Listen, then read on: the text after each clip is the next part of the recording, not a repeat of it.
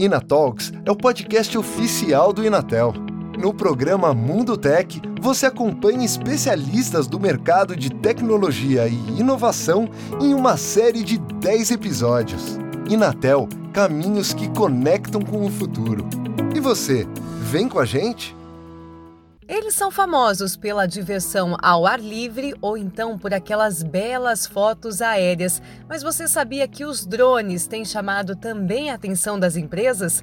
Pois é, seu mercado, tanto no Brasil quanto no resto do mundo, está crescendo de forma acelerada com as novas aplicações para essa tecnologia. Começou assim na área militar, depois os drones entraram na área de mapeamento e agora estão fortes no agronegócio. A perspectiva é que estejam presentes também nos mercados de inspeção e de logística. Os equipamentos já foram até utilizados para transporte de vacinas para lugares isolados e envio de suprimentos para locais de difícil acesso. No Brasil, de acordo com a Agência Nacional de Aviação Civil, a ANAC, já são mais de 80 mil drones registrados e o crescimento do mercado no país acompanha sim o mundial, com uma média de 30% ao ano desde 2017. É aquilo, eu acho que a gente vai ter um tráfego aéreo intenso dessas pequenas aeronaves já na próxima década. Ou quem sabe antes disso, hein? Nós vamos descobrir tudo isso juntos nesse episódio do Mundo Tech.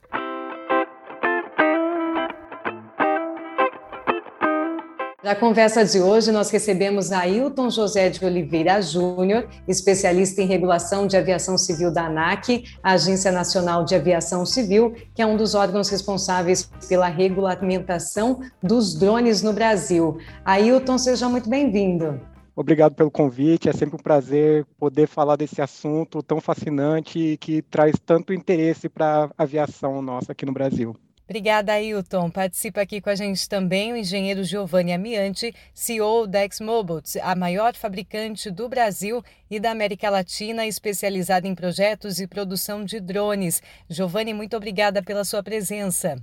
Eu que agradeço pelo convite, por participar de mais esse podcast, falando sobre a tecnologia de drones. Tá certo, então. Eu já vou começar fazendo uma pergunta para o Ailton. A gente queria conhecer um pouquinho mais esse cenário, o mercado nacional de drones. Ailton, a gente tem dados aqui da ANAC que hoje há mais de 80 mil equipamentos registrados no Brasil. Como é que é feita a gestão desses registros de drones no nosso país e como é que vocês estão se preparando para o crescimento desse mercado? Essa pergunta é muito interessante, Glaucio, porque os drones trouxeram uma outra dimensão para a aviação. Eles estão em um outro patamar, vamos dizer assim, em relação à aviação tradicional. Então, nós, como agência reguladora, tivemos também que acompanhar a evolução. No lugar dos aviões tradicionais, que estão sempre em aeroportos, em locais mais controlados, vamos dizer assim, os drones estão em qualquer lugar, são muito mais acessíveis. Então, a ANAC percebeu a necessidade de criar novos processos para lidar com essa nova tecnologia.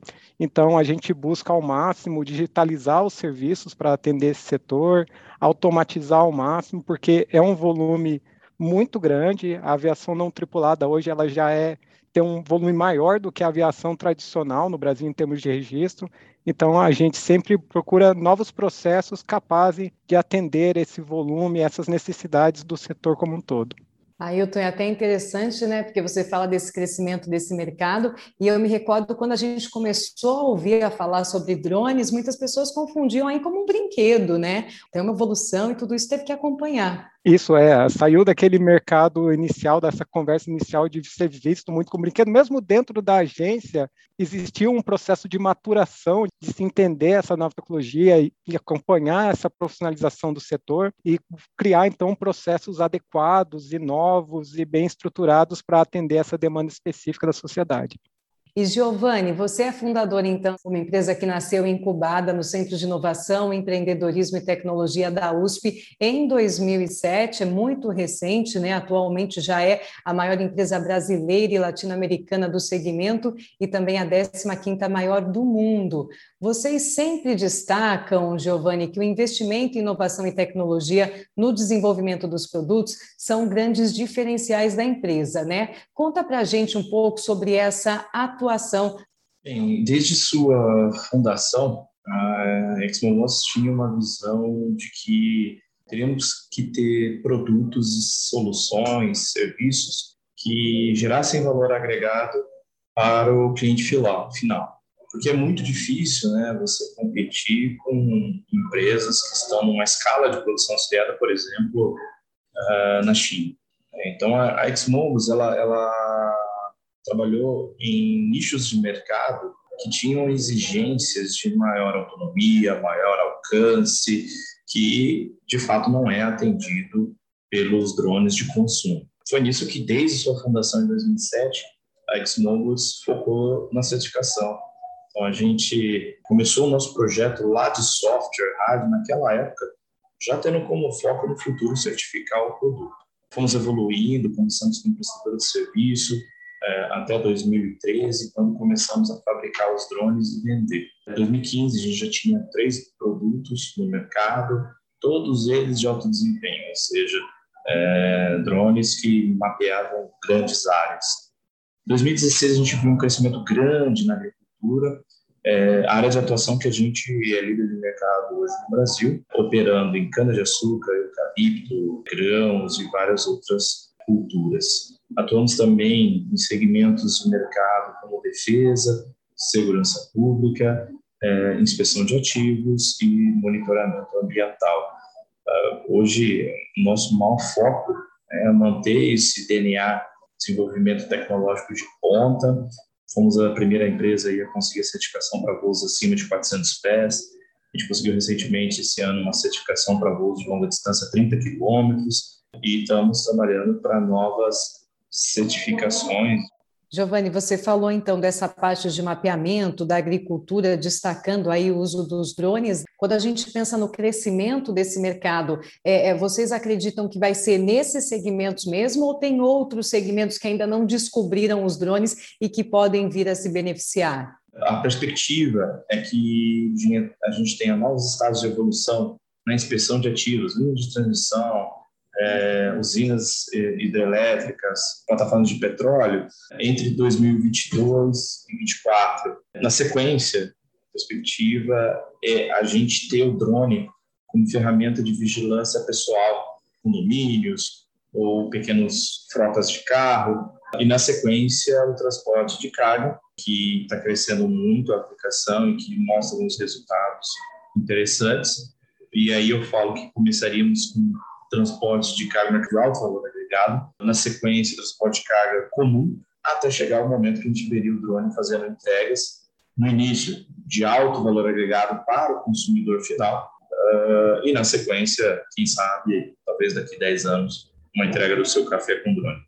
Vou até já aproveitar essa sua fala na questão das entregas, né? A gente começou até essa série de podcasts do Inatel em meio à pandemia. Eu me recordo muito bem que no começo da pandemia da Covid-19, alguns testes foram feitos no Brasil mesmo com essas entregas, a Amazon fazendo entregas também com drones. Aí, o Tom, como que está isso também para a Agência Nacional de Aviação Civil, né? Acreditam que isso é algo que deve pegar na nossa realidade em relação relação a esse transporte de carga através de drones? É, a ANAC ela atua muito num ciclo virtuoso com a indústria, sabe? As agências reguladoras, eu acho que é pela própria natureza da atividade regulatória, ela é um tanto reativa. É óbvio que a gente tenta estar junto, mas é natural que as indústrias tragam coisas novas que desafiam né, a regulação e promovem um avanço regulatório. Hoje, no cenário brasileiro, é de fato a gente estar tá junto com esse momento né, de testes. Então, como você bem colocou, no ano passado houve uma autorização para se iniciar testes de mais longo alcance para transporte de pequenas cargas, e isso a gente está acompanhando, a gente tem buscado atender esse ansejo, vamos dizer assim, do setor, mas obviamente promovendo uma boa regulação, de estabelecer condições para que isso aconteça de uma maneira segura. Como isso vai acontecer e quando acontecer é uma questão que ela passa pelo aspecto técnico, mas ela está muito mais relacionado quando e como com o aspecto econômico, né? Que a tecnologia você consegue fazer praticamente qualquer coisa, mas tudo tem um custo. Quando isso se torna viável é, é uma questão, e o outro ponto é a aceitação pública existe a questão tanto da, da, desconfiança, vamos dizer assim, em relação a um novo serviço, a um, um novo ser, vamos dizer assim, no, no, no ambiente nosso, privado, quanto também outras externalidades, como, por exemplo, o ruído. Então, existe uma preocupação legítima, né, de como que essas operações eventualmente podem impactar o ruído nas cidades. Isso é uma coisa, então, que está sendo estudada e está sendo acompanhada. A ANAC tem estabelecido, então, já soluções regulatórias que permitem que essas atividades comecem e possam ir se desenvolvendo, e conforme elas vão se desenvolvendo numa condição segura, se ganha conhecimento sobre isso, para que se permita outras coisas ainda mais avançadas, e também a própria sociedade conhecer e entender e colocar os seus limites, vamos dizer assim, para que isso aconteça. Tem todos esses fatores sendo considerados assim do quando isso acontece, essas coisas acontecem no longo prazo. Vamos aproveitar então, Ailton, pegar um desses fatores que você reforçou, a questão econômica. Giovanni, hoje, uma empresa que deseja investir, ter essa tecnologia de drone, como é que se dá esse investimento? As empresas de drones, hoje, basicamente, elas adquirem o drone, recebem um treinamento da operação, processamento e análise dos dados. O drone é um vetor que carrega sensores que geram informações Hoje é muito mais difícil processar e analisar os dados do que efetivamente operar o drone. É muito importante as pessoas que estão entrando nesse mercado terem a ciência de que é, o drone por si só não é a solução de todos os problemas. O drone é uma ferramenta para chegar a informações que vão gerar soluções. Essas soluções vêm de análises que muitas vezes envolvem competências agronômicas, por exemplo. Um agrônomo utilizando a ferramenta, ela acaba se tornando uma ferramenta poderosa. Por outro lado, uma pessoa que quer entrar no segmento de mercado, simplesmente operando o drone, mas sem ter conhecimento agronômico, por exemplo, vai ter dificuldades de capitalizar a sua empresa. Então, a gente sempre fala o seguinte: quem tem a, a vontade é, de empreender nesse segmento, é um segmento pujante, é um segmento que cresce a média anual de 40% ao ano, é, traz retorno para quem trabalha bem, é, mas tem que tomar cuidado, né? ou seja, é, não é simplesmente pilotar um drone e virar um monte de mapinhas. Isso é um exemplo clássico de agricultura, né? que é o que a gente está vivendo hoje. E isso vai acontecer em outros segmentos de mercado também. Giovanni, aí quando a gente fala então da agricultura, por exemplo, o drone ele traz um benefício muito grande para o negócio em si, né? Mas hoje o principal desafio, pegando esse exemplo que você cita, então, seria a qualificação das pessoas que estão lidando com esse equipamento? De fato, a qualificação hoje é a maior barreira que se tem é, para escalar esse tipo de tecnologia.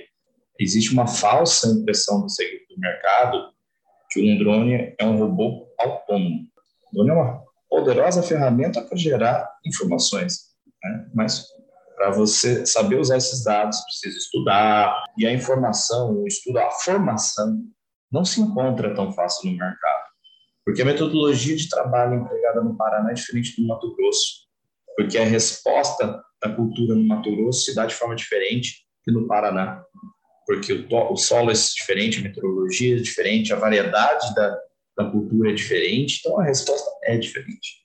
Então, as empresas que estão tendo melhor resultado são as empresas que investem no conhecimento que o Giovanni traz, então, a importância mesmo das pessoas nesse processo todo de tecnologia. E aí, aí eu volto para você, porque você falava dos desafios da ANAC, né? E me chamou a atenção quando você fala da aceitação do público mesmo dessa tecnologia, lá na parte da, do transporte, entregas aí, né? É, hoje, para você, qual seria o principal desafio pensando nos drones?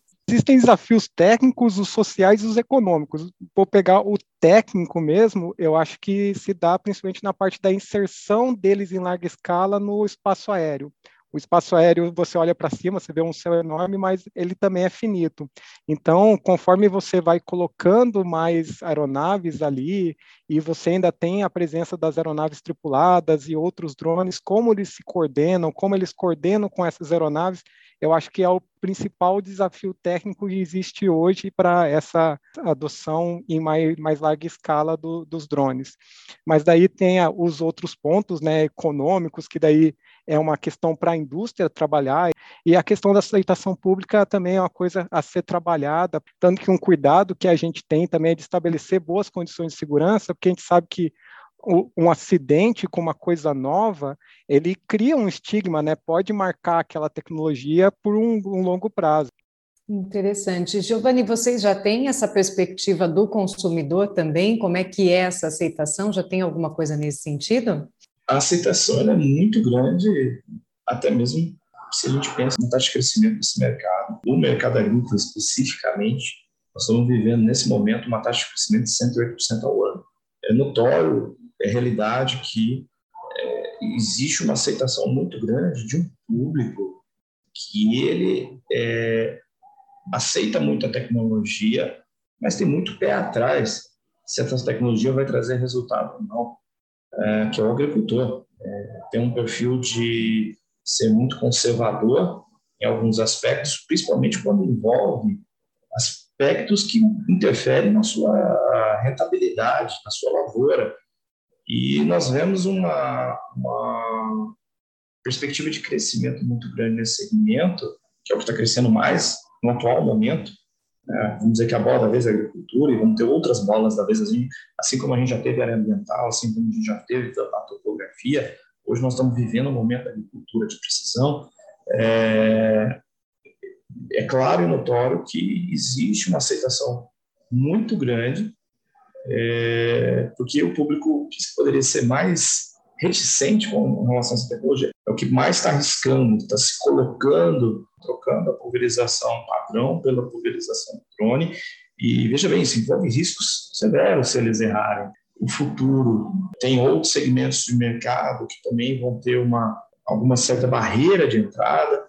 Por exemplo, você ter o drone entregando na sua casa é algo novo. Os consumidores vão ter que aceitar a tecnologia, como o próprio Guaito disse. Será que não vão ter problemas de ruído, de invasão de privacidade? Mas eu acho que, sinceramente, não, porque os benefícios que a tecnologia traz para as pessoas é tão grande que as pessoas vão acabar considerando como efeitos colaterais os outros problemas totalmente aceitáveis, porque o benefício é muito grande. É interessante até esses dados que você trouxe, Giovanni. Aí eu queria também acrescentar alguns aqui. O setor de aviação lá dos Estados Unidos, né, correspondente então ao que a ANAC é no Brasil, tem um estudo que aponta que o mercado de drones para uso profissional pode triplicar já em 2023. Então, daqui dois anos, menos de dois anos. É uma realidade também do Brasil, Ailton? A gente não tem um dado específico, mas a gente tem sempre continuamente trabalhado para ser capaz de atender essa demanda do setor. Então, a gente já tem um, um, método bastante ágil de tratar com os drones mais simples, e mesmo com drones mais avançados, como o Giovanni comentou, que a ExMobots produz, a gente tem feito trabalhos também para tornar o processo ainda mais ágil para conseguir atender uma demanda cada vez maior. Então, é, bem recentemente, a gente concluiu uma consulta pública que a gente está mudando as regras para registro desses drones categoria um pouco mais avançada, que hoje é necessário ter um processo de registro da aeronave, para tornar esse processo cada vez mais ágil e mais compatível até pra, com a forma que esses drones são comercializados. Então, também adotar soluções digitais, automatizadas. Nesse mercado desses drones mais avançados, a gente está no número de 100, que é um número bem expressivo internacionalmente. Mas a gente acredita que o número real está na ordem de 500 aqui no Brasil. Então, a gente também, além do trabalho de enforcement, de fiscalização, a gente também se preocupa em cada vez mais oferecer boas condições para quem quer fazer a coisa correta. E também ser capaz de atender esse volume né, cada vez maior que é esperado pelo mercado, proporcionar que esses serviços possam agregar valor né, para a sociedade como um todo, como bem colocou o Giovanni ao longo aí do, do que ele comentou anteriormente. Uhum, tá certo. Giovanni, e aí pensando então ainda nos números que você apresentou, que a gente falou aqui também do setor é, dos Estados Unidos, né, de aviação, como é que vocês estão se preparando para essa demanda que com certeza virá, né? Fiquei sabendo que vocês estão aí com uma fábrica nova, cidade vizinha ao Inatel. Fala um pouquinho também da expansão da empresa. É, a gente tem se preparado cada vez mais é, no sentido de escalar a nossa capacidade de atendimento ao cliente de produção de equipamentos. Tivemos a oportunidade de diversificar a nossa metodologia de produção, então nós vamos é, separar os dois métodos produtivos que a gente tem, que é um é a produção seriada e outro é a produção especializada. A produção seriada é que vai ser montada em Itajubá, que são os drones classe 3, é, a nova geração de drones Vetol classe 3 vão ser fabricados em Itajubá e a perspectiva é que a gente tenha, usando a cadeia de suprimentos da região, a gente consiga é, ter o maior, é, é uma maior eficiência hum, na fabricação desses modelos de drones. Drones de classe 2, por exemplo, vão continuar sendo fabricados em São Carlos. Acreditamos aí que essa diversificação entre São Carlos e Itajubá vai trazer uma, um melhor atendimento para o cliente como um todo.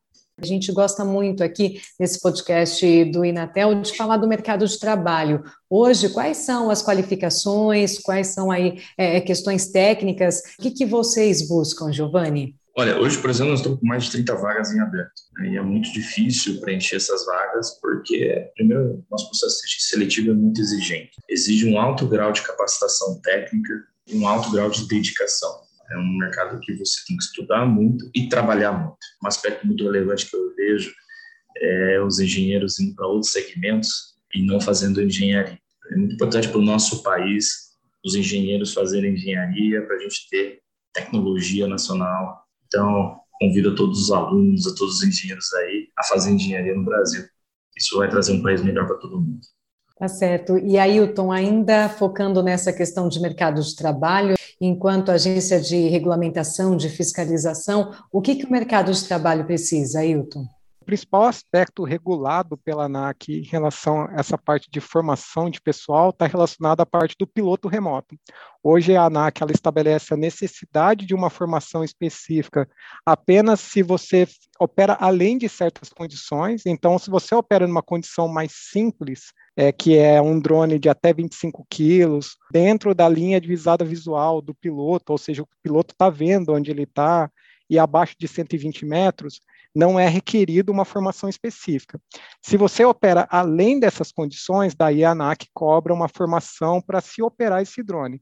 É importante também destacar que o que a ANAC regula é só a parte de operar o drone, mas como o Giovanni bem colocou antes, esse é só um pequeno aspecto em relação a, ao uso, a prestar um bom serviço com drone.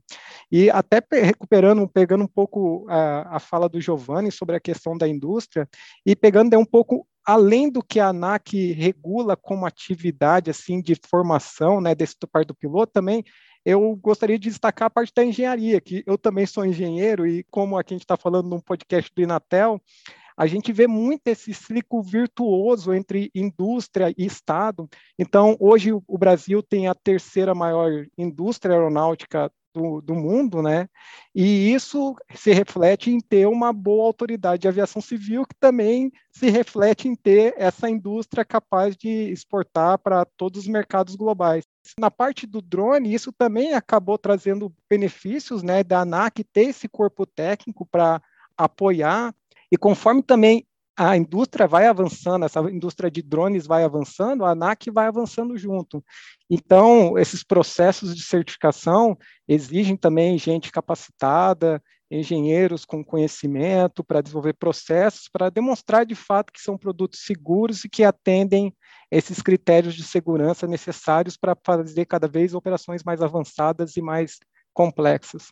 Bem bacana quando você traz várias vezes até falando desse círculo virtuoso mesmo, né? A gente vê a interligação que tem mesmo entre governo, entre as empresas e também é um ponto que a gente tem destacado muito aqui no podcast, junto, claro, com as universidades também que tem um papel fundamental. Eu quero muito agradecer, Ailton, a sua participação. Se você tiver aí também alguma consideração final, eu te agradeço e deixo esse espaço. Eu que agradeço mais uma vez a oportunidade, ao Inatel pelo convite. Muito legal essa conversa. Eu acho que é um assunto que entusiasma a todos e que aqui no Brasil já está trazendo grandes benefícios e a ANAC está sempre de portas abertas para acolher essas demandas, para fazer cada vez coisas mais inovadoras, mas obviamente com esse foco de segurança, Obrigada. Ailton e Giovanni também, nosso agradecimento. Obrigada por compartilhar um pouco aí desse mercado e todas essas expectativas. Também deixo um espaço para você. Eu que agradeço a oportunidade. O Inatel é, sempre foi uma referência para nós em telecomunicações. A gente é, sempre teve muita dificuldade internamente no setor de telecomunicações. Nós montamos um departamento aqui há um ano e meio atrás e conseguimos sair aí dos 5 quilômetros, chegamos aí a 100 quilômetros de alcance de comunicação com os drones, envolvendo um time de teleco. Então, a gente vê a importância da telecomunicação para o avanço da, da, da indústria nacional. É, agradeço a oportunidade de falar sobre o mercado de drones, segmento que eu sou apaixonado, estou nele há 17 anos já, espero estar muitos anos nele ainda, para conseguir transformar esse sonho em realidade o Inatel é um centro de ensino, pesquisa e desenvolvimento e há 46 anos mantém um papel pioneiro no país em projetos de tecnologia. Acesse o canal Inatalks e ouça os episódios da temporada Mundo Tech, conversas incríveis do universo tecnológico para que você fique bem informado. Inatel, caminhos que conectam com o futuro. E você, vem com a gente?